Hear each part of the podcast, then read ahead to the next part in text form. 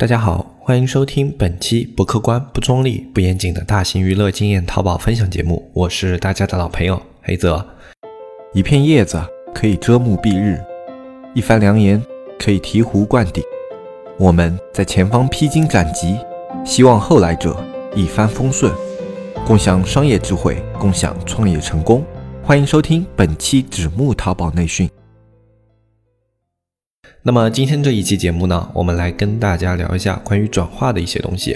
其实转化率这个东西呢，大家常见的误区是什么呢？就有很多的人都觉得转化都是可以用运营操作去给它拉升上来的。但是实际上呢，决定转化率的很多要素啊，是前期决定的。运营可以起到一定的作用，但是运营的作用在转化里面并不是绝对的，它跟搜索啊、流量啊这一块会有一定的差距。像搜索流量，我们至少都能够把它拉升到能够有数据呈现、能够有商品的反应这样的一个级别。但是转化这个点呢，如果啊。它在某些先天要素上不足的话，那么它就是很难被扳正的一个点。那么这一周的节目呢，我们来跟大家聊一下转化的三个要素啊，三个要素是什么呢？第一个是商品，第二个是店铺，第三个是客户。所有与转化相关的内容呢，其实都包含在这三个要素里面啊。那我们第一期的话，就来跟大家聊第一个东西，就是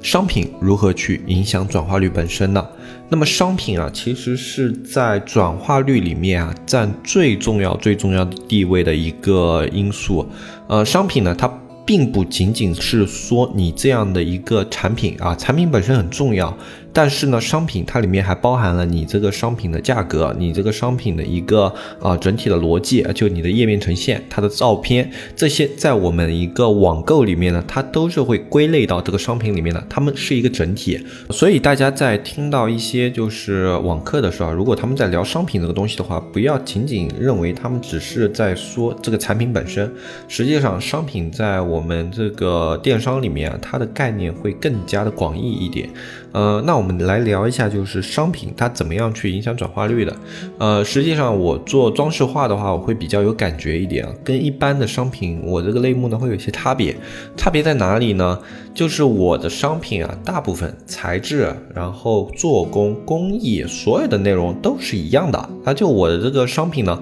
它在这个物品的层面上来说，它是完完全全相同的。唯一的差距在什么呢？我以前也说过，我的商品唯一的差距是在它的。画面上，就是这个画面，它是一个北欧风格的，或者是一个中式风格的啊，或者是一个现代风格的啊，就是他们画面呈现的风格不一样，画的内容不一样，这就是我的商品的全部的差别了。甚至我店里面所有商品的定价都是一样的，只要是同类商品的定价都是一样的，除非这个款我想要做一个呃引流主打，所以可能会低一点啊，其他商品的价格都是一样的。所以对于我来说呢，商品没有。差别唯一的差别在画面，所以我对于商品这一块的理解就会比较多一点。因为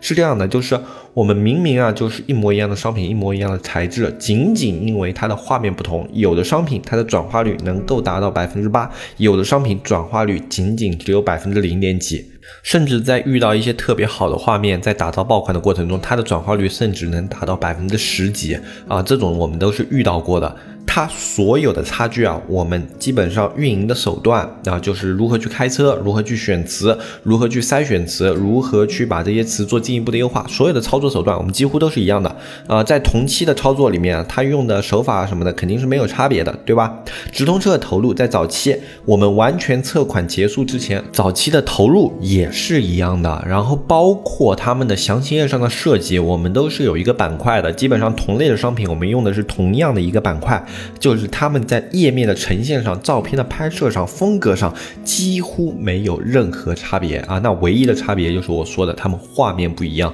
所以最后转化率呈现的差距的主要因素其实就是一个点，就是这两幅画的画面不同，有一幅画有更多人的喜欢，所以它的转化率能达到百分之六、百分之八，甚至百分之十几；有一幅画很多人都不喜欢，那么它的转化率可能就只有百分之零点几、百分之一、百分之二啊，我们都是见过。的。那么其实，在运营这些产品的过程中，我就发现了一个点啊，就是该有转化率的商品啊，实际上早就决定好了，在你这个商品诞生的时候，它其实就已经决定了这个商品它的转化率是好还是坏。呃，后期的话，如果这个商品啊它本身不行的话，那么你做再多的调整，它的转化率幅度也顶多是在那么百分之一二上下浮动，并不会有很明显很明显的拉升啊。所以说，商品本身占一个非常重要的地位。那么跟我们这个类目比较类似的，可能有像服装类啊，呃，或者说像家纺类啊，然后还有一些那种其他的家居饰品类啊，然后还有一些窗帘啊，就类似于像这些，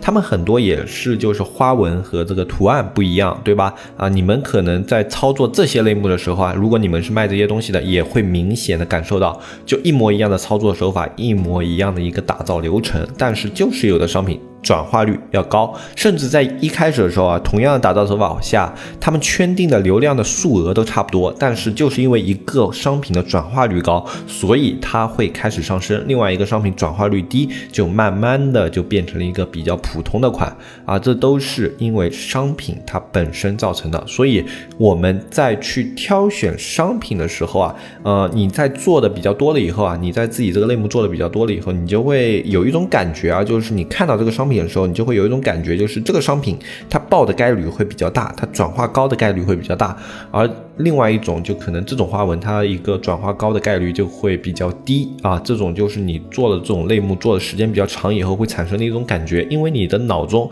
会有比较多的一个模型的一个基数，就是我做了很多类似的产品了啊，像以前这样的产品呢，它都起来了，另外一样的产品呢都没有起来啊，基本上就会有这样的一个概念，所以商品本身在转化化率。里面啊是起绝对绝对重要的作用的啊，那么这个商品它起到的作用就完全没有办法更改吗？也不是的，呃，我之前说了，像价格因素啊、页面因素啊。拍照因素啊，这些都是归类到这个整个商品里面的。那我们这个商品的话，因为我们长期运作的话，我们已经形成了一套已经啊比较成熟的流程了，所以我们知道，就是我们这一套流程呢，大部分该报的商品都能报起来。那么对于一些新手来说啊，你的商品可能在一些层面上是会有优化的，比如说像价格因素啊，价格因素的话，我可以举一个例子，就是我有一个做家纺的朋友啊，他们这个家纺呢。卖的一个款啊，以前是做床垫啊，那种记忆棉床垫，大家都知道啊，很贵啊，就基本上市场价的话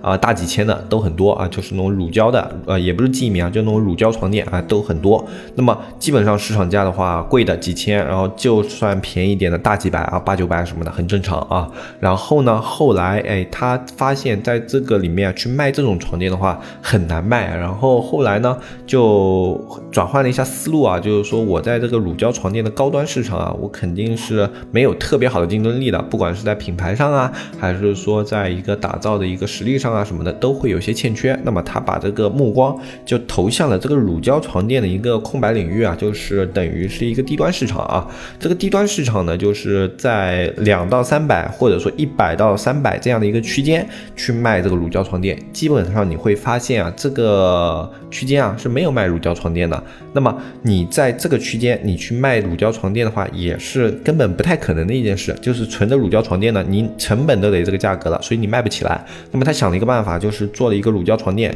呃，外层包乳胶，中间包记忆棉，就等于做一层薄薄的乳胶层，然后中间是记忆棉床垫。那么记忆棉就便宜多了，然后市场上的话，记忆棉床垫价格也不高啊。然后后来呢，他这样做了以后呢，就可以把乳胶床垫这个价格啊，呃，压到一个很低的成本。然后呢，同时还可以使用乳胶床垫它这样的一些关键词。那么这样的话就。就会在搜乳胶床垫的时候啊，它这个价格是有特别特别大的优势的。就别人一看，哦，最便宜的也得有个八九百，是吧？你这个可能只要两百多啊，甚至三百不到，对吧？那虽然好像那个薄了一点啊，但是好像也可以接受啊，对吧？因为也没有薄特别多嘛。然后我还可以用这么低的价格买到一个这种乳胶床垫啊，然后他就拿这个商品去卖，然后结果上架没多久啊，这个商品就卖爆了。呃，实际上啊，他这个商品用的那个乳胶床垫的那个详情页呢，跟他以前那个乳胶床垫详情页啊，基本上是一模一样的。呃，当然中间也说明了，就是整个乳胶床垫的构造是记忆棉加乳胶床垫，对吧？呃，但是原来那个其他的那种页面呢，就整体的一个页面呈现啊，拍的照片啊，以及整个页面的逻辑啊，都是一模一样的，没有什么大的差别。然后就因为这一个因素，就是价格啊，也明白的告诉了别人为什么卖这么便宜，因为中间有记忆棉嘛，对吧？啊，那。就因为这样一个因素啊，它这个款当时就卖爆了。因为它当时做的时候，整个淘宝上是基本上没有几家去做这样的一个产品的。那么它这个乳胶记忆棉这个床垫一出来以后呢，以一个价格的绝对优势啊，当时是领跑了很长时间啊。呃，我记得它当时的月销可以做到大概有两百多万吧，呃，最好的时候好像得有四五百万啊。虽然这里面不是纯利润啊，只是一个销售额，呃，但是也已经是比较夸张了，因为他们那个店本身体量。不是特别大，呃，所以能做到这样的一个量的话，在家纺这个类目也算是特别特别好了。那么它在这其中啊，去调整转化做的一个最大的一个变化呢，就是价格因素和竞争环境啊。当然，它这个在流量上也会有一定的帮助，因为呃，这种低价可以帮它引入很多流量，但是转化。能够转化这么高的话，那么它这么低的价格也是功不可没的。所以，呃，很多时候啊，我们在做商品的时候，思路要稍微的开阔一些。就在有的环境下呢，你的商品它可能本身啊，在这个环境它的转化率啊，就撑死了也就这样啊。你做了一个好的商品，它的转化率可能也就这样。但是你用一些方法改变它竞争环境，或者说去改变它商商品本身的一些属性，那价格就是其中的一种属性。你能够去改变某一些属性的话，那么它它就是可以去提升转化的。还有一种对提升转化特别明显的呢，就是照片，呃，照片和设计这个的话，我们在一些标品类目啊，一些朋友做。的话，他们会特别有有感觉，因为标品类目呢是这样的，有很多啊，我这边认识的朋友，他们是从线下转到线上的，就是标品呢，他们以前很多都是经销商啊，我在线下去某个区域经销跑量的，那么线上呢，他们都是尝试着去做的，那么就会导致他们线上的网店做的特别特别的粗糙，那么做的很粗糙以后呢，就是转化率啊，往往是不高的